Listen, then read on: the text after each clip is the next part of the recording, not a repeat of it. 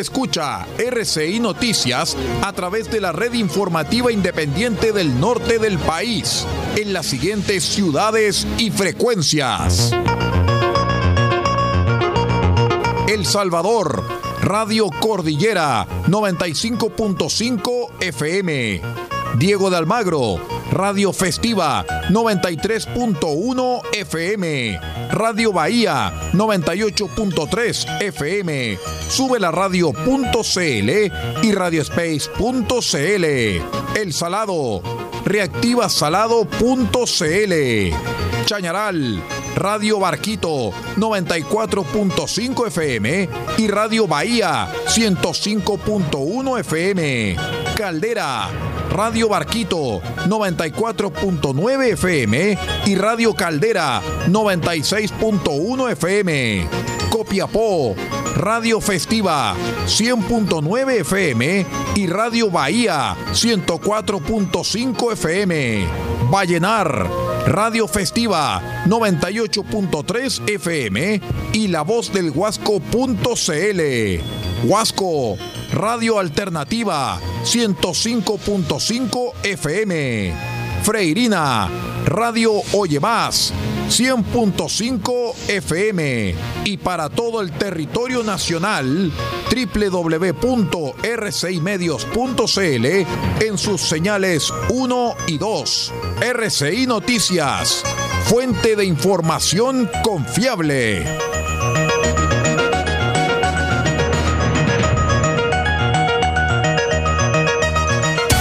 Atención a la red informativa independiente del norte del país. Al toque de la señal, sírvanse conectar.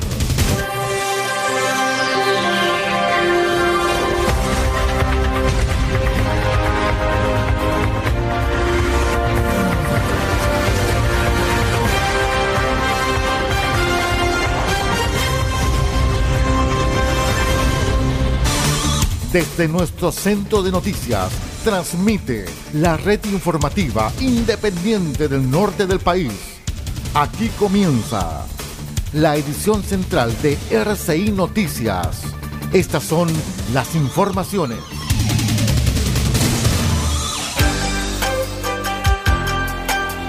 Revisamos los titulares para la presente edición informativa. Diputado Jaime Mulet contraataca y pidió que todos los aportes a sus campañas parlamentarias sean transparentados.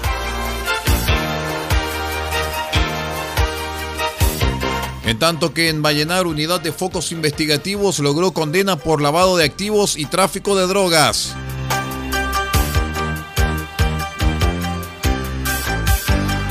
Servicios del Ministerio de Justicia y Derechos Humanos realizan atenciones en Unidad Penal de Copiapó.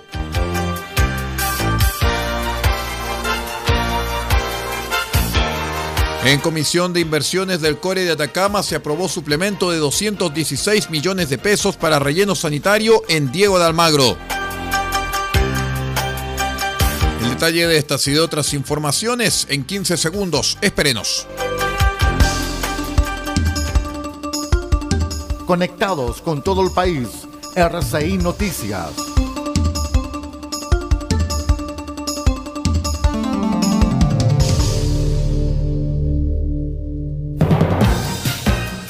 Hola, ¿cómo están? Bienvenidos a esta nueva edición de R6 Noticias, el noticiero de todos. Hoy es martes 29 de noviembre del año 2022. Saludamos a todos nuestros queridos amigos que nos acompañan a través de la onda corta, la FM y la internet. Soy Aldo Pardo y estas son las noticias.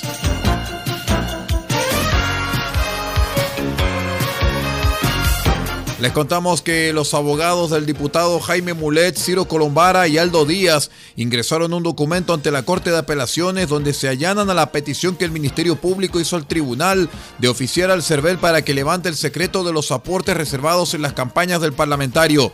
En dicha misiva, la defensa de Mulet se parte en la tramitación de la solicitud de alzamiento de la reserva de la identidad de las personas, tanto naturales como jurídicas, que realizaron aportes a las campañas políticas del diputado regionalista entre los años 2013 y 2019 hasta el presente. En relación con esta petición, el diputado Jaime Mulet señaló que respecto de la petición del Ministerio Público en cuanto a tener acceso a los aportes reservados, tal como lo acompañé prestamente ante la Ilustrísima Corte, no tengo ningún inconveniente en que se revisen todos y cada uno de los aportes que recibí en las campañas que le interesan al Ministerio Público.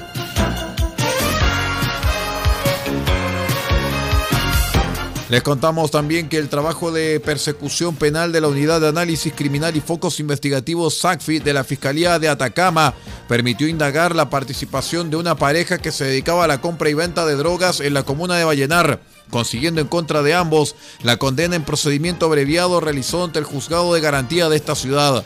Los antecedentes de esta causa dan cuenta que diligencias investigativas llevadas a cabo por la unidad de SACFI junto con personal de la PDI permitieron contar con antecedentes que daban cuenta del actuar ilegal de un hombre y una mujer, ambos adultos con domicilio en el sector de Hacienda Compañía, quienes estaban dedicados a la venta de drogas desde principios del año pasado. A partir de ello, en enero del año 2022, se desarrolló una diligencia autorizada judicialmente que permitió el ingreso de personal policial a la parcela de residencia de ambas personas investigadas, ocasión en la que se sorprendió a John Guzmán González, manteniendo en su poder 612 gramos de pasta base de cocaína y un revólver calibre 22 y 29 municiones. Junto con ello, al interior de un closet, un rifle calibre 22, siendo detenido por la policía en este procedimiento. La labor investigativa permitió también detener a en Paredes, pareja del imputado, cuya función era facilitar sus antecedentes bancarios para la recepción del dinero proveniente de la venta de drogas, incautando en el domicilio la suma de 45 millones 769 mil pesos reunidos a partir de la actividad ilegal que realizaban junto con una balanza digital, estableciéndose además que la imputada adquirió con dinero generado por la venta de drogas un vehículo por un monto superior a los 5 millones 400 mil pesos.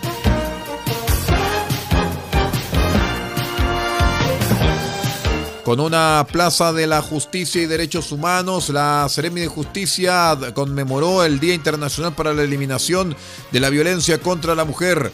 Al respecto, la Autoridad de Justicia y Derechos Humanos en la región, Tomás Garay, señaló que erradicar la violencia contra las mujeres es una de las principales preocupaciones para el presidente Boric.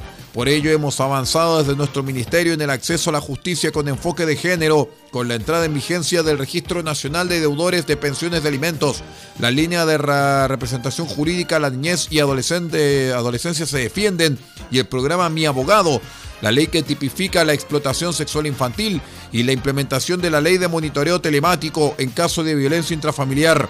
Nuestro gobierno reimpulsó la discusión del proyecto de ley por el derecho de las mujeres a una vida libre de violencia, incorporando todos los tipos de violencia incluyendo a los niños como víctimas de esta violencia que viven sus madres como también las cuidadoras.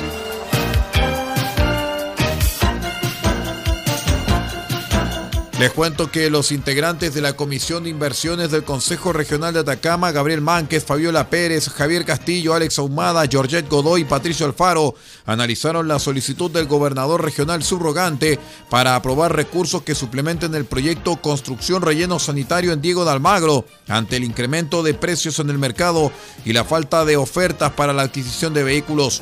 En reunión de trabajo, representantes de la Secretaría Comunal de Planificación SECPLA del municipio de Diego de Almagro informaron a los consejeros regionales asistentes sobre la ejecución y pronto término de las obras de infraestructura del relleno sanitario, iniciativa ampliamente esperada por la comunidad.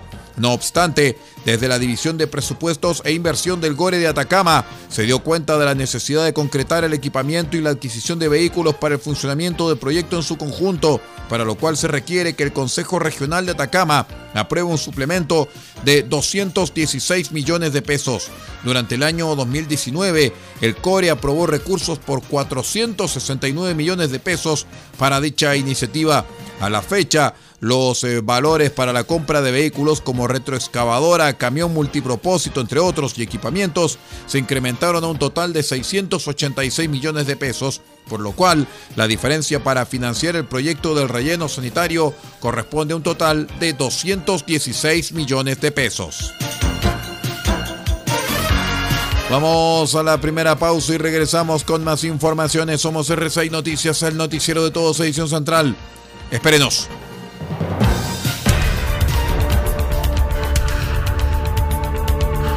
Estamos presentando RCI Noticias. Estamos contando a esta hora las informaciones que son noticia.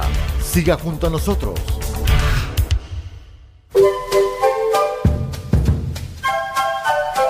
De Huerto Copiapó tiene para usted frutas, verduras, huevos, productos orgánicos. Un gran surtido en camino hasta su mesa. Estamos junto a ustedes de lunes a domingo de 9 a 14.30 y de 16.30 a 19.30 horas. No se puede ir del huerto sin su oferta, simplemente porque tenemos ofertas todos los días. Ubíquenos en los Carrera 3615 Copiapó o llámenos al más 569 6468 0819. Del Huerto Copiapó, la solución económica en camino directo a su mesa.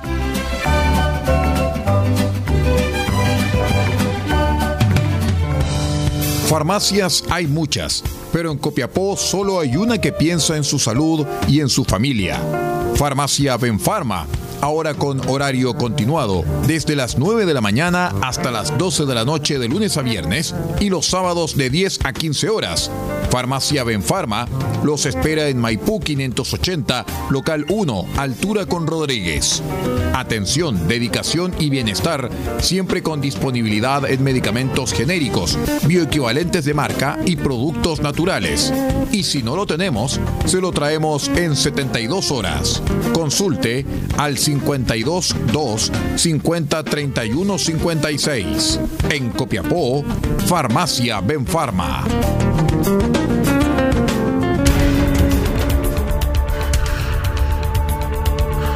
Estamos presentando RCI Noticias. Estamos contando a esta hora las informaciones que son noticia. Siga junto a nosotros.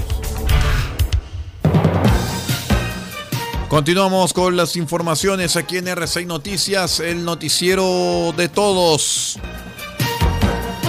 Les contamos, estimados amigos, que diversas diligencias realiza la Policía de Investigaciones para esclarecer las circunstancias en las que fue herido un hombre de 43 años que falleciera en el Hospital Carlos Cisternas de Calama, donde ingresó en riesgo vital.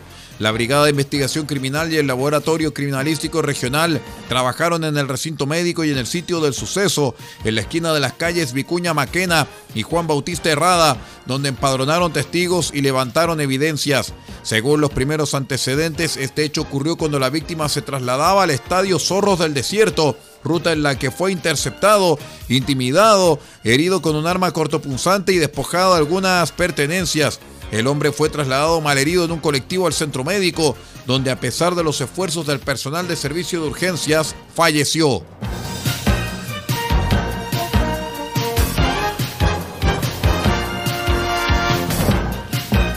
La Compañía General de Electricidad notificó al alcalde de Antofagasta, Jonathan Velázquez, de la suspensión del suministro eléctrico para la municipalidad por mantener una deuda total de más de 300 millones de pesos con más de 45 días en mora.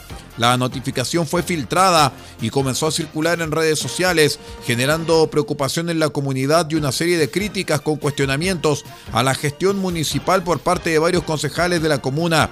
Pasadas las horas, el concejal comunista Camilo Con, a través de sus redes sociales, indicó que informándome bien con el Departamento de Administración y Finanzas, es menester mío señalar que no existe tal deuda, que mes a mes se han pagado responsablemente los compromisos económicos con la empresa de electricidad. Kong agregó que a lo que se refiere es a deudas por medidores que están en equipamientos que ya no pertenecen al municipio, como por ejemplo el Mercado Central, que fue vendido en los 90, algunas sedes, multicanchas, entre otras.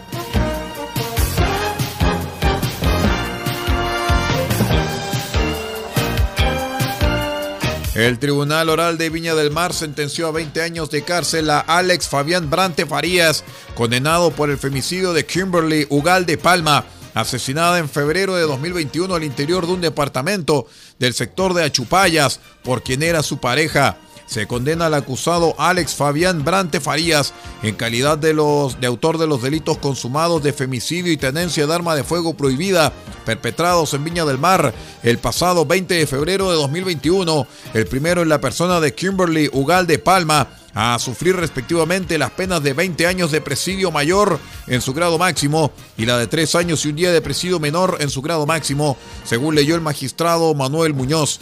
El juez agregó que se, también se le condenó a 61 días por el delito de lesiones menos graves en contexto de violencia intrafamiliar tras haber sido condenado por apuñalar a su propia hermana en el año 2019.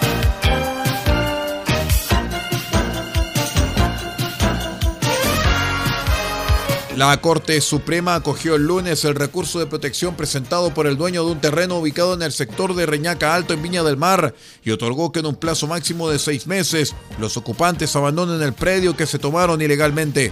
En la sentencia, la tercera sala del máximo tribunal revocó la resolución de la Corte de Apelaciones de Valparaíso y estableció el actuar ilegal de los ocupantes y que ante la pasividad de las autoridades administrativas competentes corresponde adoptar medidas extraordinarias para lograr la restitución del terreno ocupado de forma irregular. En caso de no cumplir con la salida del lugar en el plazo dictado, se dispondrá del desalojo inmediato con auxilio de la fuerza pública en caso de oposición. Vamos a la última pausa y regresamos con el panorama internacional. Somos R6 Noticias, el noticiero de todos, edición central. Espérenos.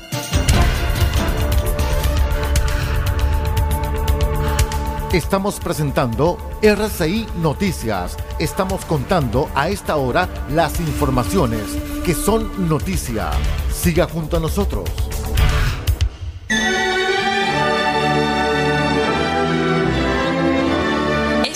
24 de diciembre, desde las 20 horas, un clásico de RCI Radio Chile estará junto a ustedes. Esperando la Nochebuena.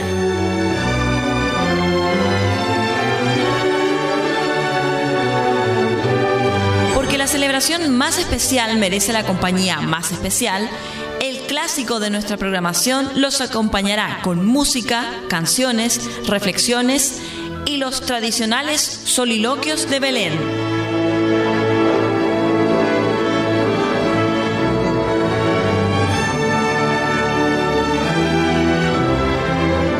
Olvide, 24 de diciembre, esperando la Nochebuena un clásico de RCI Radio Chile desde las 20 horas en todas nuestras señales.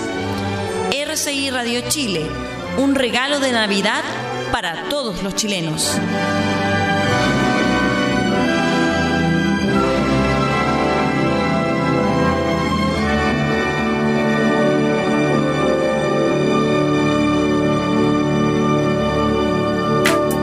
Seremi de Minería de Atacama tiene el agrado de invitar a través de su programa FNDR, Asistencia Técnica Provincial, Pequeña Minería, a postular a la capacitación y certificación de operador de mini cargador frontal. Provincia de Copiapó, 9 y 10 de noviembre. Inscripciones en calle Chacabuco, 546, tercer piso. Provincia de Chañaral, 16 y 17 de noviembre. Inscripciones en calle Comercio 270, Chañaral. Requisitos: tener conocimiento previo del funcionamiento de mini cargador. Últimos cupos.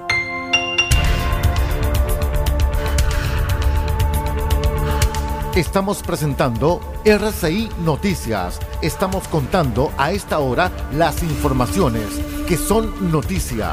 Siga junto a nosotros. Vamos de inmediato con el acontecer internacional porque seis años han pasado desde que Colombia firmó el acuerdo de paz con las fuerzas guerrilleras de la FARC. El pasado 26 de noviembre diversas actividades de conmemoración se realizaron desde el actual gobierno y en comunidades que se vieron afectadas por esta larga etapa de violencia. La enviada especial a Colombia de Radio Francia Internacional, Angélica Pérez, conversó en exclusiva con Carlos Luis Massieu, representante especial del secretario general y jefe de la misión de verificación de las Naciones Unidas en Colombia, quien hizo un balance de estos años de paz y del trabajo que aún queda por realizar para consolidar este periodo de calma. Asimismo, destacó la voluntad política del gobierno del presidente Gustavo Petro por extender el diálogo hacia otras guerrillas como el Ejército de Liberación Nacional ELN. El informe, junto con nuestro medio asociado en el exterior, Radio Francia Internacional. En julio pasado, el representante especial del secretario general y jefe de la misión de verificación de Naciones Unidas en Colombia, Carlos Ruiz Massieu, recordaba al saliente presidente Iván Duque los graves obstáculos que persisten para la consolidación de la paz, el principal de ellos, la persistencia de la violencia contra comunidades, contra líderes populares y excombatientes de las FARC en varios departamentos. 331 de los firmantes de la paz han sido asesinados desde la firma del acuerdo, acuerdo que este 26 de noviembre cumple seis años. Reconociendo estas falencias en la implementación, señor Carlos Ruiz Mació, usted hace un balance positivo en términos generales de lo que ha sido la implementación del acuerdo. Bueno, es un balance positivo. Ha habido importantes elementos que ya se han consolidado. El tránsito de una guerrilla a un partido político que participa activamente en las instituciones democráticas del país. Se mantienen más del 90% de los excombatientes en el proceso de reincorporación, cerca del 70% están vinculados o han estado vinculados a algún proyecto productivo. Más del 50% de los acuerdos de paz no llegan a un sexto año. Entonces, eso es un motivo de celebración. Evidentemente, también hay muchos retos sobre todo en las áreas más transformadoras del acuerdo, la reforma rural, la reforma política, el capítulo étnico, temas de género. La arquitectura también del acuerdo de paz ha avanzado mucho, tanto los órganos derivados del acuerdo como el sistema transicional, que ha sido también una piedra angular en estos años. La Comisión de la Verdad terminó sus funciones, quedó un comité para darle seguimiento a las recomendaciones de la Comisión. La unidad de búsqueda ha tenido resultados importantes y obviamente la Jurisdicción Especial para la Paz, donde también ya han avanzado muchos de sus casos. Ha habido audiencias públicas muy importantes en las cuales se han llegado a resultados históricos, como el reconocimiento público de crímenes de guerra, crímenes de lesa humanidad, tanto por los ex eh, combatientes como por la fuerza pública. También nos anima mucho que el actual gobierno tiene en sus prioridades la implementación del acuerdo dentro de su política de paz que el presidente Petro eh, se encuentra impulsando.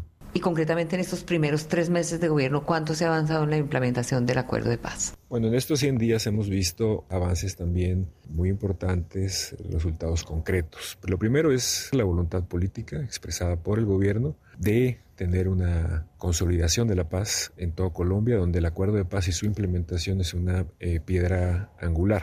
En la parte legislativa han avanzado primero la propia ley, eh, un proyecto para que la política de paz sea una política de Estado, también en materia agraria, en materia rural han avanzado proyectos y también en materia de reforma política. La Comisión de Seguimiento, Impulso y Verificación del propio acuerdo entre las partes se ha reactivado.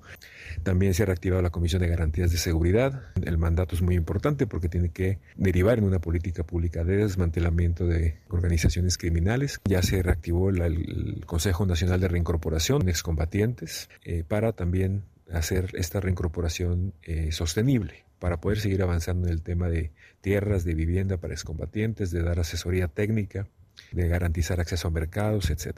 Adicionalmente, hay medidas de seguridad que se han generado. Primero, un plan de choque que se hizo en los primeros días del gobierno, además de la política de paz que tiene otras iniciativas que son importantes para la consolidación de la paz y en general para la reducción de violencia. Eh, también hay una clara intención por avanzar en los temas eh, profundos del acuerdo de paz, como reforma rural, capítulo étnico, al punto que han solicitado a la misión de verificación también hacer verificación del avance de estos temas y que es lo que denota también la voluntad política de este gobierno. Junto con otras iniciativas de paz, diálogos con el ELN y eh, diálogos para explorar tanto sometimiento como acogimiento a la legislación. Y estas medidas esperamos que sí eh, puedan reducir la violencia en las comunidades.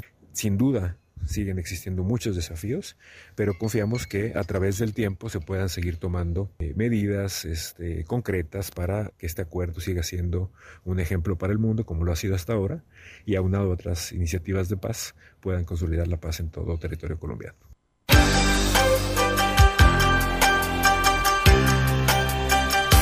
Muy bien, con esta revisión internacional vamos poniendo punto final a la presente edición central de R6 Noticias, el noticiero de todos para esta jornada de día martes 29 de noviembre del año 2022.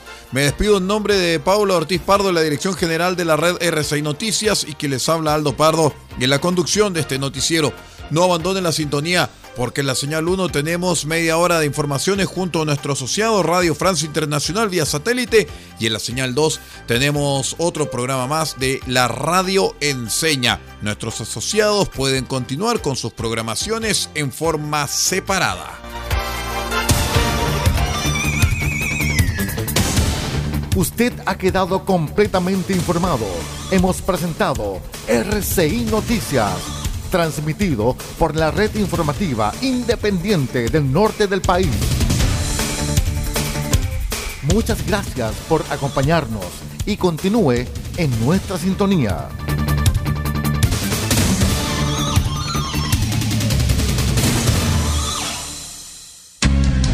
Lo que escuchas cada día con tus penas y alegrías, tus recuerdos más queridos, la radio eres tú te comentan los que vienen, vas contigo donde quieras. La radio eres tú, la radio eres tú. Tus canciones preferidas, las noticias cada día. Gente amiga que te escucha, la radio eres tú. Te entusiasma, te despierta, te aconseja y te divierte. Forma parte de tu vida, la radio eres tú.